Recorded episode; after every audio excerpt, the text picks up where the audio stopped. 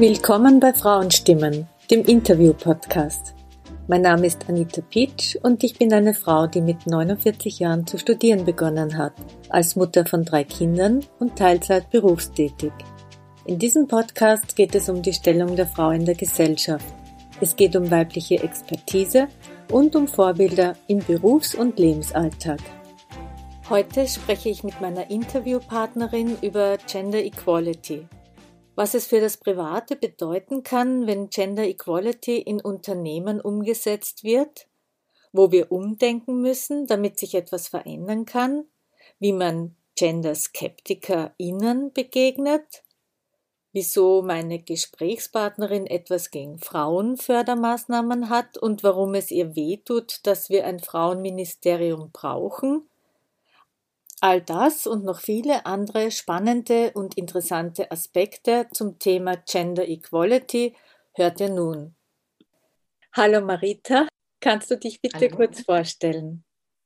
Hallo, danke für die Einladung. Mein Name ist Marita Haas. Ich bin Unternehmensberaterin und arbeite im Bereich Gender, also habe mich darauf spezialisiert, mit Unternehmen und Organisationen am Thema Gleichstellung von Männern und Frauen sowie diversen Personen zu arbeiten.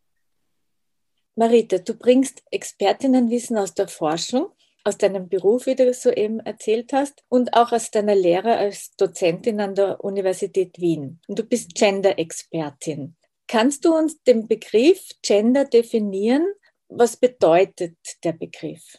Mhm, ja, ich versuche mal so zu, auf den Punkt zu bringen, wie es mir auch wichtig ist. Also unter Gender verstehen wir eigentlich die soziale Dimension von Geschlecht. Also nicht nur ob und wie wir uns gegenseitig als Männer, Frauen äh, wahrnehmen, sondern auch welche Rollen wir uns damit zuschreiben, welche Stereotype Vorstellungen damit verbunden sind, so was wir uns da gegenseitig in diesen Rollen auch tatsächlich zutrauen. Und es geht eben beim, bei, das, bei Gender und bei der sozialen Dimension um, vom Geschlecht eben nicht nur um das Thema Mann und Frau, sondern es geht auch darum, welches Geschlecht ich mir zuschreibe, womit ich mich wohlfühle wir sprechen im, im Alltag ganz oft über diese binäre Welt, also die sich so scheinbar teilt in eine männliche und eine weibliche Welt und vergessen, dass es ganz viele Menschen gibt, die sich eben nicht einem Geschlecht zuordnen wollen oder können oder insgesamt auch sich von diesem binären System abwenden. Also es geht beim Thema Gender darum, wie wir uns gegenseitig wahrnehmen und was wir uns in dieser Wahrnehmung auch tatsächlich zuschreiben. Und wenn wir jetzt das Thema Gender in Bezug auf Gleichstellung behandeln, wie mhm. versteht man es da? Ja, also in meiner Arbeit geht es sehr stark um das Thema Gender in Organisationen, Gender in Unternehmen und da geht es vor allem um das Thema gleiche Teilhabechancen. Also wie schaffen wir es jetzt in Organisationen, in Unternehmen, wie schaffen wir es, allen Menschen die gleiche Möglichkeit zu geben, ein gutes Leben zu führen, Karriere zu machen und eben innerhalb der Organisation an Entscheidungen teilzunehmen, gleich gut zu verdienen, auch äh, eine, eine gute Position zu haben und auch das Familienkonzept zu leben, das sich diejenige Person wünscht. In meinem Podcast geht es ja um die Stellung der Frau in der Gesellschaft. Ich möchte mir jetzt hier ein paar Themen anschauen, um mit dir über Lösungsmöglichkeiten zu sprechen. Aktuell zeigt ja Corona, dass Frauen immer noch überwiegend für die Kinderbetreuung und den Haushalt zuständig sind. Und in Unternehmen, Frauen sind in Bezug auf Führungspositionen benachteiligt und ebenso die Einkommensunterschiede sind beträchtlich. Wie sieht die Zukunft von uns Frauen aus? Mhm. Ja, ich, also grundsätzlich bin ich ja, ich habe das glaube ich schon einmal in einem Podcast gesagt, ich bin ja grundsätzlich ein optimistischer Mensch. Das heißt, ich glaube ja auch daran, dass sich Dinge verändern und verändern können, wenn man da mit vereinten Kräften auch drauf zugeht. Diese Trennung, von der du gesprochen hast, oder diese Teilung, die wir sowohl im Privatbereich sehen, also wer ist jetzt wofür zuständig, zum Beispiel innerhalb einer Familie. Und da findet man eben nach wie vor viel stärker Männer mit Vollzeitpositionen im Erwerbsleben verankert und Frauen nach wie vor viel stärker in Teilzeitpositionen, insbesondere wenn das eben mit Care-Tätigkeiten, also Pflege von, Angehörigkeit, äh, von Angehörigen, von Kindern gekoppelt ist. Und in den Unternehmen sehen wir dann halt auch diese Verteilung. Also typischerweise, je weiter die Karrierestufe nach oben geht, umso weniger Frauen finden sich in Führungspositionen finde es immer ganz gut, da auch die großen Unternehmen anzuschauen. Also so von den Top 200 größten Unternehmen in Österreich haben wir aktuell 9% weibliche Geschäftsführerinnen. Das ist schon super wenig, also wirklich sehr, sehr wenig in diesen Organisationen ist auch im Vergleich zum Vorjahr nur um einen Prozentpunkt gestiegen. Und worum geht es jetzt? Weil du auch die Frage gestellt hast, wie schaut, wie schaut da die Zukunft aus? Also es geht natürlich darum, diese gleichen Teilhabechancen dann auch in diesen unterschiedlichen Lebens- und, und Berufsfeldern sichtbar zu machen. Und in meiner Arbeit ist es eben so, dass, dass ich mich versuche, sehr darauf zu konzentrieren, was die Organisationen, die Unternehmen da selber beitragen können. Es gibt natürlich viele Bereiche in unserem Leben, wo wir zum Thema Gleichstellung etwas machen können. Und es wird oft vergessen, dass man innerhalb von Unternehmen, und damit meine ich jetzt als Arbeitgeber, als Arbeitgeberin, da auch wesentliche Schritte beitragen kann. Also wenn ich jetzt in meinem Unternehmen Systeme etabliere, in denen zum Beispiel geteilte Führung ein Thema ist, also wo jede Führungsposition nicht nur von einer Person, sondern eben von einem Team geleistet wird, dann habe ich erstens mehr Spielraum für Führungskräfte und zweitens habe ich hier auch mehr Kompetenzaufbau und drittens habe ich auch kürzere, also kürzere Arbeitskontingente, mit denen sich alle Lebenskonzepte ganz gut vereinbaren lassen, also familiäre, aber auch wenn Personen außerhalb der Familie sich andere Dinge vorstellen, die sie in ihrem Leben noch machen möchten, außer zu arbeiten. Das klingt sehr interessant. Ich sehe da einen kleinen Haken. Hm? Gerade in Österreich, Österreich ist katholisch und konservativ geprägt.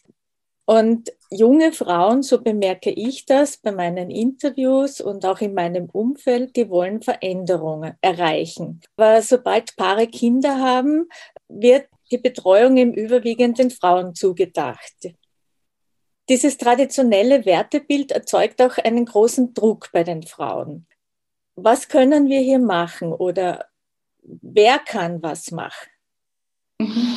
Ja, ich glaube immer, wir können alle was machen. Also diese Frage würde ich einreihen unter diesem, wo kommen wir her und wo wollen wir hin? Ja, also all das, was du sagst, ist ja richtig und wie sind wir geprägt und was sind so die Dinge, die uns beeinflussen, auch wenn wir zum Beispiel, wenn zum Beispiel Familiengründung ansteht. Aber das, was wir hier mit uns als Bilder herumtragen, das sind eben diese Bilder, die wir mitgenommen haben. Und das heißt ja nicht, dass die Realität nach wie vor ausschließlich so ist. Also Kinder wachsen in ganz unterschiedlichen Familienkonstellationen auf und eben nicht in einer ausschließlich Vater, Mutter, Kind, Familie, wo sich dann eben die Rollen in einer bestimmten Art und Weise verteilen, sondern es gibt da verschiedenste Konzepte, Großfamilienkonzepte, Regenbogenfamilienkonzepte, wo man einfach äh, auch diese Trennung in was macht der Mann, was macht die Frau überhaupt nicht mehr hat.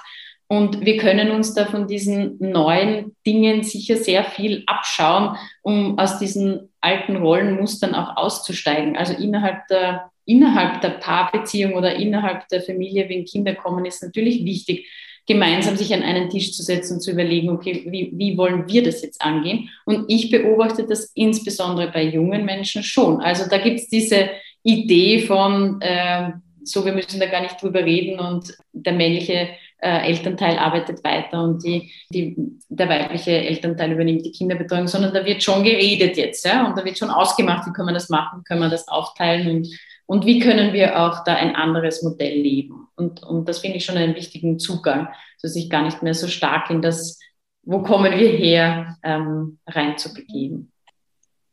Weil du gerade gesagt hast, wenn Paare Kinder bekommen, Irina Frank vom Netzwerk Sorority hat in einem Interview gesagt, sobald Frauen Kinder bekommen, sind sie benachteiligt. Sie hat es am Beispiel Betreuungseinrichtungen aufgezeigt, Kindergärten und Schulen sind strukturell ja nicht an den Arbeitsmarkt angepasst und sind gar nicht am Land. Und was das Spannendste ist, sie hat erzählt, dass man immer noch Kinder im Kindergarten anmelden muss, bevor sie geboren sind. Und das war schon bei mir so. Also das kann ja nicht sein, dass es dieselbe Situation wie vor 30 Jahren ist. Ich war da schon sehr verwundert. Und wie kann man da Veränderung bewirken?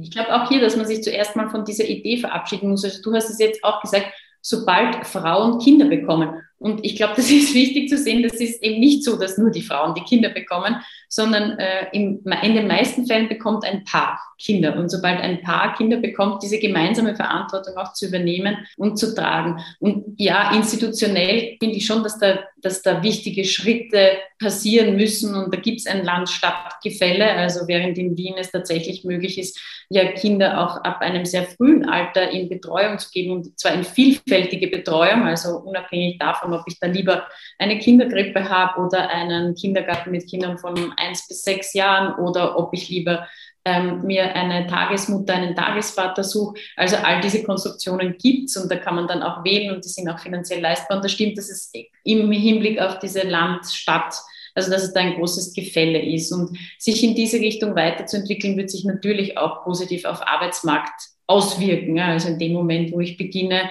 auch eine entsprechende Kinderbetreuungsstruktur aufzubauen, verändern sich auch diese Rollenbilder. Und Umgekehrt ist es natürlich auch so, dass, dass es schwierig ist, wenn wir im Zusammenhang mit, mit Gender Equality oder mit Gleichberechtigung immer nur über dieses Elternthema sprechen, weil selbst wenn's, wenn es jetzt keine Kinder gibt, ist es ja für Frauen ganz oft so, dass sie trotzdem nicht in, also automatisch in einer Führungsposition sich wiederfinden. Also würden jetzt alle Frauen entweder Kinder haben oder in einer Führungsposition sein, dann hätten wir entweder ein sehr kinderreiches Land oder wir hätten schon längst die Führungsposition auch mit weiblichen Personen besetzt. Also das finde ich wichtig, dass wir dort auch hinschauen. Es gibt eben diese strukturelle Diskriminierung, die viel damit zu tun hat, was trauen wir jetzt ähm, Männern und Frauen in dem Fall zu? Was schreiben wir ihnen auch zu? Zum Beispiel, wenn ich jetzt bei dem Führungsbild bleibe, welche, welche Art von Führungsperson stellen wir uns da nach wie vor vor? Wer kann das gut? Warum kann die Person das gut? Das richtet sich nur auf der einen Seite an dieser zeitlichen Verfügbarkeit aus, die jetzt aus meiner Sicht schon mit der neuen Generation auch bricht, aber auf der anderen Seite auch mit langen Bildern, die wir eben in, in unseren Köpfen auch da ähm, weiterentwickelt haben, wer, wer jetzt dafür gut, gut geeignet ist. Ich habe das erst vor kurzem mit einem Unternehmen diskutiert, wo es darum gegangen ist, welche Eigenschaften braucht eine Führungskraft. Und dann ist es um dieses alte Konstrukt der Durchsetzungsfähigkeit gegangen. Und ist es noch so, dass Durchsetzungsfähigkeit jetzt ein wichtiger Punkt ist? Also was brauche ich überhaupt als Führungskraft? Wem gegenüber muss ich mich durchsetzen? Geht es nicht eigentlich darum, dass ich als Führungskraft ein Team mit ganz unterschiedlichen Personen leite und gut schauen muss, wie ich da die Potenziale der, der Personen auch gut zusammenbringen, schauen, dass die insgesamt alle Bedingungen vorfinden, um gut arbeiten zu können? Also da glaube ich, da kann man sich aus diesem, also von diesen alten Bildern einfach ein Stück weit lösen und von diesen alten Rollenbildern ein Stück weit lösen. Und da sind natürlich wir alle gefragt, ne? also dieses, dieses inner, innerhalb der Paarbeziehung und äh, auch auf einer gesamtgesellschaftlichen Ebene, institutionell, aus einer Bildungsperspektive, auch aus einer politischen Perspektive. Also gibt es eigentlich ja viele Ansatzpunkte, um da was zu ändern.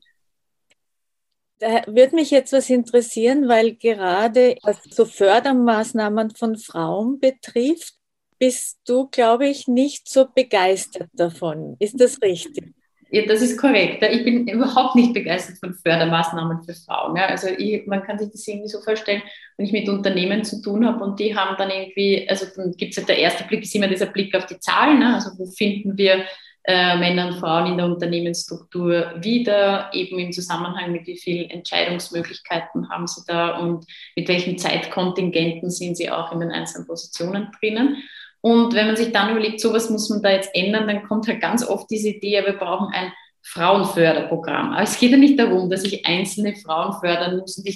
also Frauen sind dann ganz oft super toll ausgebildet und haben ganz oft sehr tolle Mentoring-Programme hinter sich und trotzdem sind sie nicht in den Führungspositionen, weil es eben darum geht, top-down sich zu überlegen, so wie können wir jetzt unsere Arbeitsmodelle anders aufsetzen, wie können wir jetzt überhaupt unsere Bilder aufbrechen, wie schaut eigentlich unser Rekrutierungsprozess aus, wenn wir uns neue Personen ins Unternehmen reinholen und wen diskriminieren wir da möglicherweise und wen privilegieren wir die ganze Zeit. Also und, und wie schaut das aus, wenn die Personen dann auch, auch sich auf einen Karriereweg begeben? Und das hat jetzt nichts damit zu tun, dass einzelne Frauen hier nicht ähm, verfügbar wären oder nicht Interesse hätten oder nicht hier eine, eine Rolle spielen wollen. Und, und wir tun immer so, als, als müsste man die, die Frauen fördern. Und Das war übrigens einer der Mitgründe, warum ich mich mit dem Thema ähm, Gender und Gender Consulting selbstständig gemacht habe. Du hast es vorhin erwähnt, ich komme ursprünglich aus dem wissenschaftlichen Bereich, also ist jetzt mein viertes Jahr in der Selbstständigkeit und ich habe zu diesem Thema Gender in Organisationen sehr lange geforscht und das, was mich am meisten beschäftigt hat, ist, dass wir in der Forschung schon seit den 80er Jahren wissen, dass dieser, wir nennen den Fix the Women Approach, also so, tu mal irgendwas, damit wir die Frauen noch besser machen, dass der eigentlich keinen Effekt gehabt hat, sondern es geht um Fix the Organization. Also arbeiten wir mit den Organisationen, schauen wir, dass diese Strukturen durchlässig werden, dass wir Bezahl-, Arbeits- ähm, und Förderungsmodelle haben, die dazu führen, dass sowohl Männer als auch Frauen in den unterschiedlichen Positionen sich wiederfinden.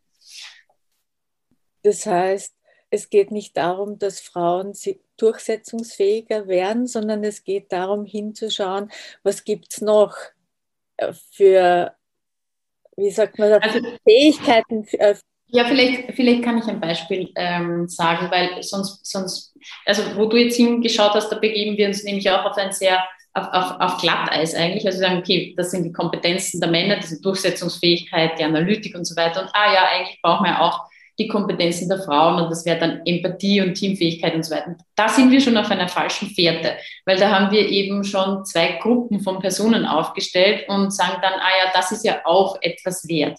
Aber eigentlich müsste man sich anschauen, okay, lassen wir das mal weg, überlegen wir mal, wie wollen wir eigentlich in der heutigen Zeit, in der heutigen Gesellschaft miteinander arbeiten? Was braucht es da eigentlich insgesamt für Kompetenzen? Und ähm, ist es nicht umso besser, je unterschiedlicher ein Team ist und wie kann man dann eigentlich gut hier die Personen aufbauen.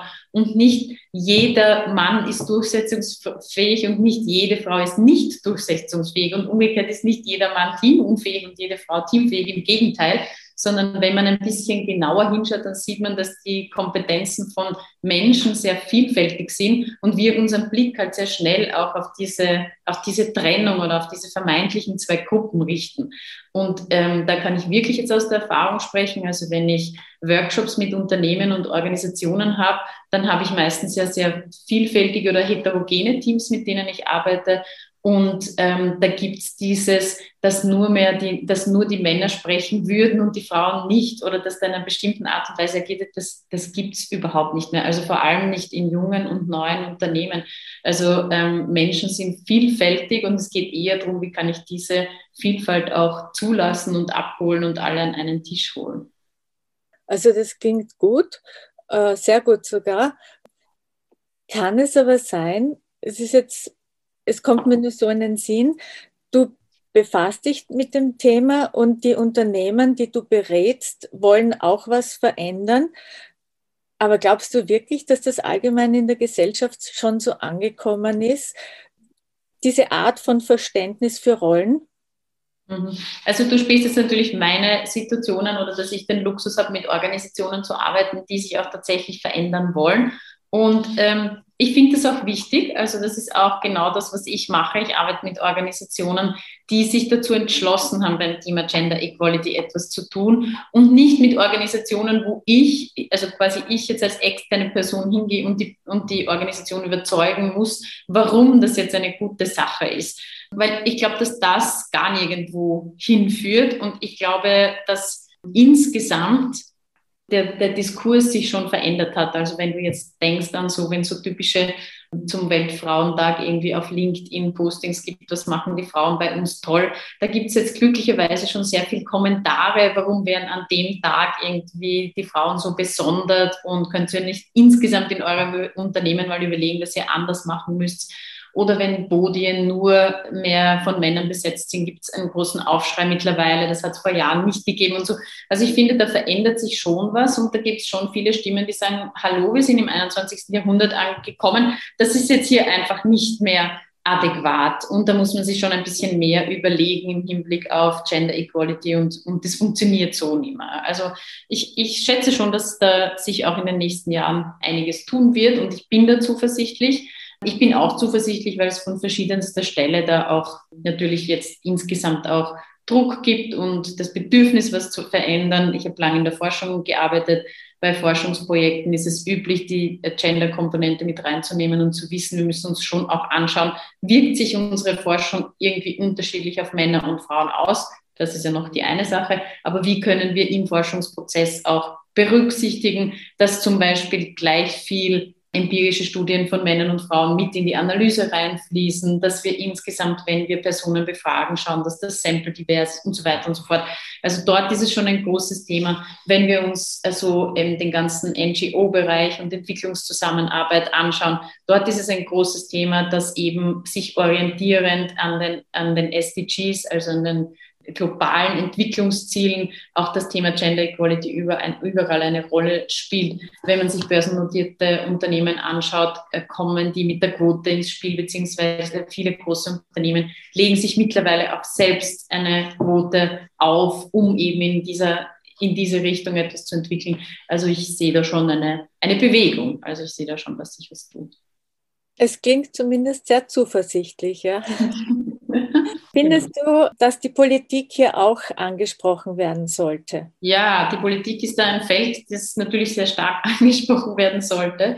Und mir tut es ja immer noch weh eigentlich, dass wir ein Frauenministerium brauchen. Ja, also es wäre auch hier, auch im Hinblick auf dieses Thema der Besonderung der Frauen und etwas für die Frauen tun und so weiter, wäre es natürlich wesentlich sinnvoller, dass innerhalb jedes einzelnen Ministeriums die ähm, die, die Art des Handelns oder die Art der Politik am Thema Gender ausgerichtet ist. Ja? Also wenn wir zum Beispiel den Blick bis nach Norden richten und man zum Beispiel eben Finnland oder Schweden anschaut, da gibt es dann eine Regierung, die sich auch selbst als feministische Regierung bezeichnen. Das bedeutet, dass sie in all ihre Entscheidungen einfließen lassen, wirkt sich das in irgendeiner Art und Weise unterschiedlich auf Männer und Frauen aus und können wir da irgendwie etwas dagegen tun? Und wie können wir sicherstellen, dass unterschiedlichste Bevölkerungsgruppen, unterschiedlichste Personen, unterschiedlichste Geschlechter auch tatsächlich gut ähm, abgebildet sind in all unseren Entsch in politischen Entscheidungen? Und ähm, in Österreich gibt es ja dafür äh, schon seit einigen Jahren eigentlich eine sehr gute Vorlage. Und damit meine ich das Frauenvolksbegehren weil im Frauenvolksbegehren drinnen finden sich eigentlich alle wichtigen Ziele zum Thema Gleichstellung, Gleichstellungsarbeit in der Politik. Also ich finde auch, dass das sehr schön aufbereitet ist, das Thema Macht teilen, Geld teilen, Arbeitsteil, Arbeit teilen, überhaupt selbstbestimmtes Leben führen, selbstbestimmt arbeiten und dann natürlich auch dieser große Bereich Schutz von Frauen und Frauenrechte, was schon nochmal ein eigenes Thema ist. Und dort braucht es auch wahrscheinlich immer so dieses, dieses gute Hinschauen auf eine Bevölkerungsgruppe, die schützenswert ist. Also dort glaube ich, das ist etwas anderes als der Bereich, in dem ich arbeite, wo ich ja versuche zu sagen, jede Maßnahme muss eigentlich für alle gelten. Aber ja, die Politik ist da aus meiner Sicht sehr gefordert, ähm, Entscheidungen anders anzugehen und anders umzusetzen. Es ist interessant, dass du das jetzt gesagt hast, dass es kein Frauenministerium brauchen sollte. Ich habe äh, jetzt gerade ein Interview gehabt mit Gabriele Heinisch-Hossek mhm. und sie ist ja eine von vielen Frauenministerinnen seit Johanna Donal.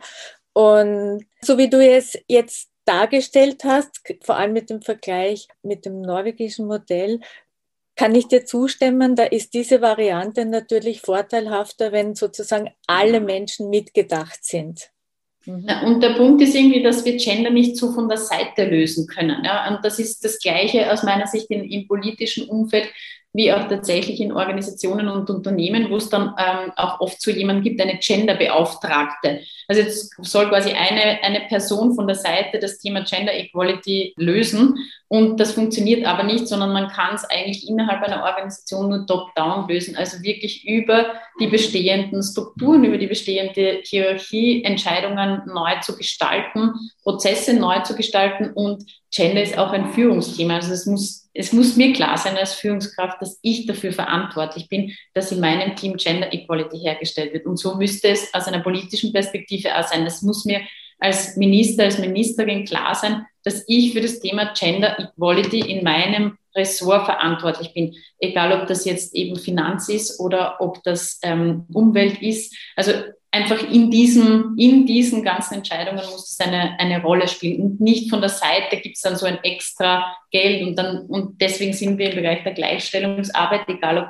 politisch oder in Unternehmen, sehr stark Maßnahmen getrieben und sehr stark so Programm getrieben, weil da gibt es halt Programme, die man irgendwie durchführt, aber es ist nicht ein durchgängiger Grundsatz oder Leitsatz, der sich durch Entscheidungen durchzieht.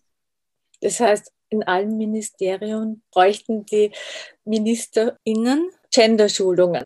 Ich glaube, also Genderkompetenz ist etwas Wichtiges, also das auch aufzubauen und auch zu wissen, worum geht es da eigentlich und wie kann ich in meiner täglichen Arbeit dafür sorgen, dass eben alle Geschlechter gleich behandelt werden und dass ich hier nicht eine implizite oder eine explizite Diskriminierung vornehme. Also in den Schulen sprechen wir von gendersensibler Pädagogik, aber in der Politik sprechen wir quasi nicht von gendersensibler Politik. Aber dort müsste man eigentlich hin. In der Führung wird es schon langsam, dass wir über gendersensible Führung sprechen. Also so, glaube ich, könnte man daran herangehen und irgendwann würde sich dann wahrscheinlich dieses Thema Frauenministerium idealerweise ebenso überflüssig machen wie wie, wie Genderbeauftragte in, in Organisationen.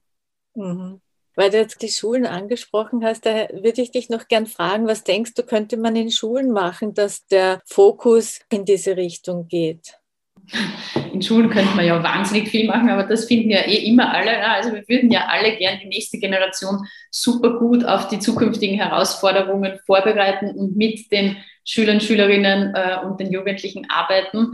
Und aus einer, also jetzt ich wieder aus einer organisationsanalytischen Perspektive kommend, ist natürlich die Schule, das ist so ein, ein Ort, in dem es so ganz viele kleine Mikrokosmen gibt. Also ich als Lehrer, ich als Lehrerin habe hier mein, mein kleines Reich und in diesem Reich arbeite ich mit den Schülern und Schülerinnen und da bestimmt natürlich ich auch, wie die Regeln sind zu einem gewissen Grad und wie ich das angehe. Und das heißt, aktuell ist zum Beispiel dieses Thema gendersensible Pädagogik sehr stark von, von einzelnen Personen abhängig und weniger stark von einem durchgängigen Konzept, das dann in der Schule oder überhaupt im gesamten Bereich der Bildung angewandt wird.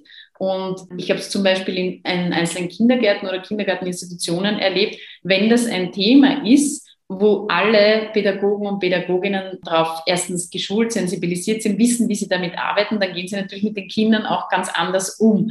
Und das meine ich jetzt durchaus in einer hinterfragenden Perspektive, also in einer reflexiven Perspektive, sich mit Kindern und Jugendlichen auch zum Thema Gender, Genderbilder auseinandersetzen. Das passiert in den Schulen auch sehr punktuell, also je nachdem, wo es jetzt irgendwie eine Rolle spielt oder eine Rolle spielen soll.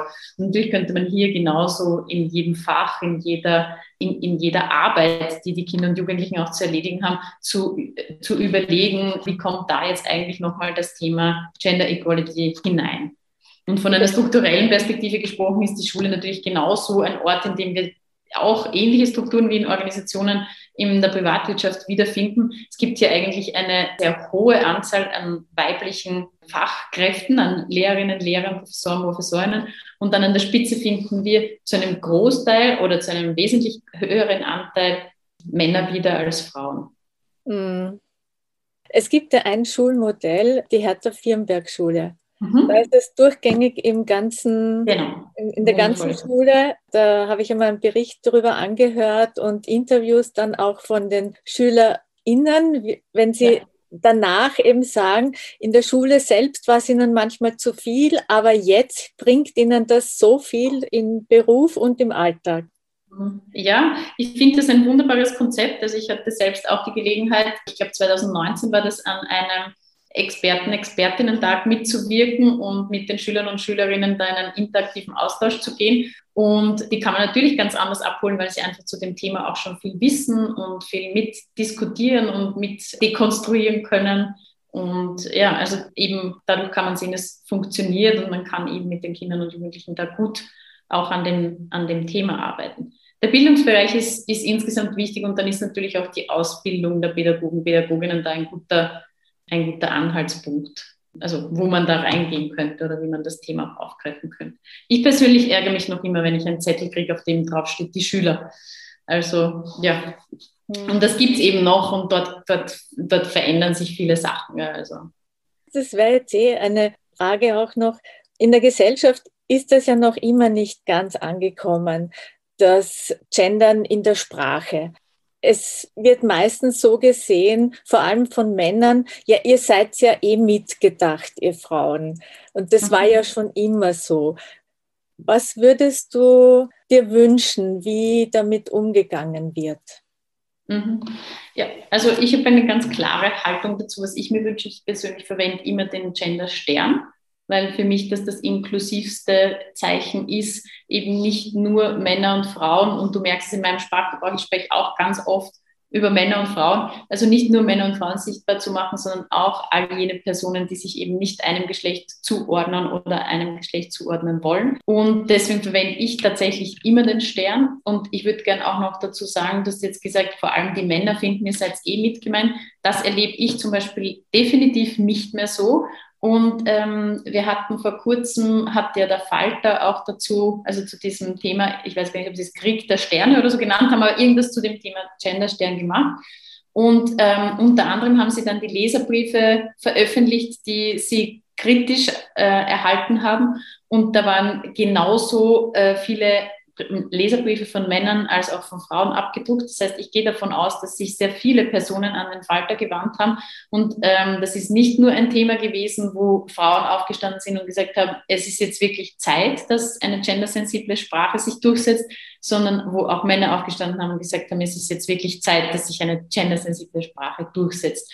Und ähm, das führt mich hier noch zu einem letzten Punkt. Ich glaube, dass wir immer den anderen auch so wenig zutrauen. Also ich erlebe auch in meiner Arbeit mit Organisationen oft, dass die Personen, die das ähm, Gender-Projekt aufsetzen oder sagen, wir wollen da irgendwie etwas tun oder kannst du mal bei uns eine Analyse machen, dass die viel darüber reden, dass es in der Organisation große Widerstände gibt, beziehungsweise auch, dass die anderen finden, das ist gar nicht so wichtig. Und wenn ich dann aber mit der Organisation äh, arbeite, komme ich darauf, dass das viel weniger verbreitet ist als angenommen. Das heißt, ich gehe davon aus, dass es viel mehr Menschen gibt, denen das überhaupt nicht wurscht, sind und, wurscht ist und die eben sehr wohl finden, ähm, das ist eine wichtige Sache, dass wir Gender auch in der Sprache abbilden. Klingt auch positiv. In unserem Vorgespräch hast du gesagt, dein Wunsch ist größer zu denken. Was meinst du damit? Kannst du dir zum Beispiel eine politische Karriere vorstellen? Eine politische Karriere. Also grundsätzlich glaube ich, dass es gut wäre, eben, ähm, dass man, so wie wir heute eh gesprochen haben, dass man das Thema Gender Equality auf stabile Füße, auf stabile Beine stellt und in unterschiedlichsten Organisationen abbildet, in unterschiedlichsten Dimensionen abbildet, auch in politischen Dimensionen. Ich würde das sehr spannend finden, da auch stärker zumindest auf einer politikberatenden Ebene zu arbeiten. Und ich sehe natürlich, dass ich, ich habe einfach einzelne Kunden und Kundinnen und dort bewegt sich dann schon was, aber insgesamt gesamtgesellschaftlich geht das halt langsam voran und da würde ich mir wünschen, dass das einfach größer wird, dass man, dass man die Chance hat, auch mehr Impact zu erreichen und eine Stimme zu haben, um zu sagen, hallo, da muss jetzt was weitergehen und da bewegen wir uns jetzt mal mit größeren Schritten in die Zukunft. Können da zum Beispiel Kampagnen was bewirken? Ja, ich, also ich persönlich habe ganz wenig Erfahrung mit Kampagnen. Also ich finde, das Frauenvolksbegehren war eine sehr starke Kampagne und hat auch eben mit dieser halben Million Unterschriften wirklich viele Menschen erreicht und das fand ich gut. Und äh, da war viel Drive dann dahinter und so in diese Richtung geht's. Aber so wie, wie, wie wir eh heute schon besprochen haben, mir geht's eigentlich stärker darum, dass das wirklich in die einzelnen Entscheidungen einfließt und dass man das auch als einen Grundsatz, als einen gesellschaftlichen Grundsatz, als einen organisationalen Grundsatz oder wie wir jetzt gesprochen haben, als Bildungsgrundsatz verankert und dann kann sich auch letztendlich wirklich was bewegen. Ja, vielen Dank für deine tollen Antworten, interessanten Antworten. Am Ende des Interviews ersuche ich meine Interviewpartnerinnen immer um Beantwortung von zwei Unterstützungsfragen. Mhm. Was für eine Frage soll ich mir stellen, wenn ich mich für eine gendergerechte Gesellschaft einsetzen möchte? Okay, also wirklich dieses, was ich mir, ich mir stellen soll, das würde ich gern immer so beantworten, dass man einfach sich bei jeder Sache, die man entscheidet oder die man macht, die Frage stellt, habe ich jetzt durch das, was ich hier entscheide, durch den Weg, den ich hier gehe, habe ich da jetzt bestimmte Personen privilegiert und andere diskriminiert? Und ist da möglicherweise irgendwo ein Ungleichgewicht versteckt, das ich gerne ausräumen möchte und wo ich gerne jetzt einfach besser drauf schauen möchte, dass, dass niemand benachteiligt ist durch meine Handlungen? Sehr gut. Die zweite Frage ist, was aus deiner beruflichen Erfahrung kann hilfreich für andere sein? Die ist viel schwieriger, die Frage. Was aus meiner beruflichen Erfahrung kann hilfreich für andere sein? Also in meinem, auf meinem Berufsweg ist es tatsächlich so, dass ich sehr viele unterschiedliche Stationen hatte.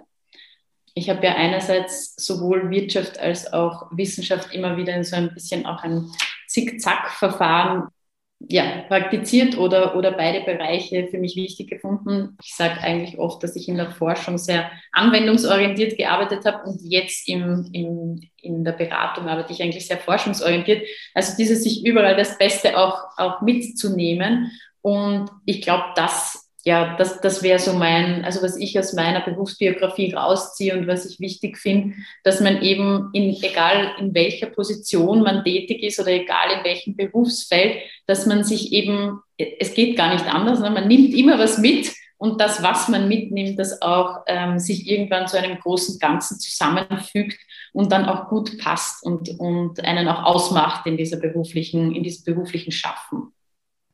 Sehr gut. Vielen Dank. Ich habe dich am Beginn gefragt, ob du bei meinem Würfelspiel mitmachen mhm. wolltest. Du hast ja gesagt und wir wären jetzt da angekommen. Du hast einen Würfel auch organisiert. Das heißt, ich habe einen Würfel, genau. genau, würde ich dich bitten zu würfeln. Mhm. Ich habe die vier gewürfelt. Die vier ist das Thema Gesellschaft. Jetzt sind wir wieder beim Gendern. Äh, Im Online-Duden wird gegendert, auf der Uni wird gegendert, im ORF, der Tarek Leitner gendert. Mhm. Was antwortest du jemandem, der sagt, Gendern ist nicht notwendig? Ähm, ich habe eine Buchempfehlung für Personen, die sagen, Gender ist nicht notwendig. Und zwar ist es ein Buch, das im Duden Verlag erschienen ist, vom Anatol Stefanovic. Das ist ein Sprachwissenschaftler und der setzt sich mit dem Thema Moral in der Sprache auseinander. Und ihm geht es viel darum, dass wir eine Sprache wählen, die niemanden diskriminiert oder niemanden etwas zu Leide tut. Also sein Hauptargument bei diesem Thema, also beim Thema Gendern, ist auch, ähm, es, es, es tut quasi nicht weh, wenn ich sage Schülerinnen und Schüler, aber es tut vielleicht schon weh, wenn ich nur Schüler sage, nämlich den Schülerinnen. Und diesen, diese moralische Überlegung auch anzustellen, ist, ist mir das wirklich so wichtig, dass ich jemand anderem da potenziellen Schaden zufüge, finde ich ein ganz gutes Argument und das ist eine Buchempfehlung, die ich immer ganz gerne gebe. Sehr gut. Eine toll beantwortete Frage und ein Buchtipp. Besser geht's nicht. gut, das zweite Mal. Mhm nochmal vier, also das heißt, ich muss noch einmal wahrscheinlich, oder? Ja. oder? Mhm. Jetzt habe ich eins. Eins. Mhm. Ja, das haben wir eh schon heute gesprochen. Laut Gender Report dauert die Gleichstellung noch 170 Jahre. Was mhm. kann jeder Einzelne, jede Einzelne tun, dass wir schneller dorthin kommen? Mhm. Ich sage jetzt noch einen Tipp, den ich eh öfter gebe, und zwar, wenn ich mich für einen neuen Job bewerbe als Kandidat oder Kandidatin, immer im Bewerbungsgespräch fragen, was tut ihr für Gender Equality in eurer Organisation? Es setzt nämlich ein bisschen die Unternehmen und Organisationen unter Druck, was zu verändern und ist ganz spannend, auch welche Antworten man da in dem Zusammenhang kriegt. Mhm. Interessante Technik. Gut. Die dritte Frage bitte. Jetzt habe ich sechs. Sechs. Mhm. Ja, haben wir auch besprochen. Aktuelles Frauenthema. Frauen äh, sind überwiegend für Haushalt und Kinderbetreuung zuständig. Was können wir tun, um hier was zu verändern? Mhm. Ja, ich glaube, dazu haben wir heute schon ganz viele Sachen besprochen, aber eben sich von diesen alten Rollenmodellen tatsächlich zu lösen. Und das Wir ist halt die Frage, wer ist das Wir? Also wenn, es jetzt wieder in meiner Arbeit um die Organisationen geht, dann finde ich, es ist ganz wichtig, dass man sich überlegt, diesen Zusammenhang von Zeit, Job und Person. Also irgendwann haben wir uns mal ausgedacht, dass eine Position von einer Person und möglichst Vollzeit bespielt werden muss. Und da könnte man sehr, also da könnte man super ansetzen, um Dinge auch zu verändern, Verantwortung zu verteilen, was sich dann umgekehrt natürlich auch wieder auf Verantwortungsteilungsoptionen im privaten Bereich auswirkt. Also Rahmenbedingungen da auch, auch neu zu definieren. Mhm. Ja, sehr gut. Sag, darf ich dich eine Zusatzfrage fragen, weil mich würde interessieren, was du darauf antwortest. Mhm. Eine, eine, eine letzte Zusatzfrage. Eine Bonusfrage. Und zwar mhm. Zum Thema Feminismus. Welche Bedeutung hat Feminismus für dich? Mhm. Also für mich hat Feminismus sehr stark diese Bedeutung, dass es darum geht, eben allen dieselben Chancen zu geben und dafür einzustehen, dass jeder und jede so sein kann, wie er oder sie will. Also dass es keine Vorgaben gibt, wie man zu sein hat, wie man sein Leben zu leben hat, sondern dass es eben eine offene Gesellschaft ist, die unterschiedlichste Lebenskonzepte akzeptiert, wertschätzt und respektiert. Sehr schön. Super. Herzlichen Dank. Herzlichen Dank für deine Zeit, für dieses tolle Interview. Super, ich danke dir für die Gelegenheit, war ein super spannendes Gespräch und das ist sich jetzt auch super ausgegangen und wir haben das Zeitmanagement super hinbekommen. Genau. Danke dafür. Freue ich mich auch, ja. Sehr gut, bitte gerne. Ein sehr spannendes Interview. Stellenweise hatte ich das Gefühl, Marita und ich leben in verschiedenen Welten. Marita macht in ihren Bereichen sehr viel positive Erfahrungen und sieht auf jeden Fall eine positive Veränderung auch für die Zukunft. Vor allem junge Paare und junge Unternehmen sind sehr interessiert, Strukturen zu verändern und auch der gesamtgesellschaftliche Konsens geht laut Marita tendenziell in diese Richtung, was sehr positiv ist. Wichtig aus ihrer Sicht ist, dass wir uns von alten Rollenmodellen lösen und Vorbilder bei neuen Konstrukten suchen, dass wir neue Strukturen schaffen und neue Rahmenbedingungen definieren, damit wir alle ein gutes und gleichgestelltes Leben führen können. Und all das können wir bewirken, indem wir Gender Equality in unserem Lebensalltag integrieren. Das war Frauenstimmen, der Interview-Podcast mit Anita Peach. Alle Infos findet ihr in der Beschreibung zur Folge. Vielen Dank fürs Zuhören. Wenn euch das heutige Thema gefallen hat, dann empfehlt den Podcast doch weiter oder teilt die Folge auf Instagram oder Facebook. Bis zum nächsten Mal.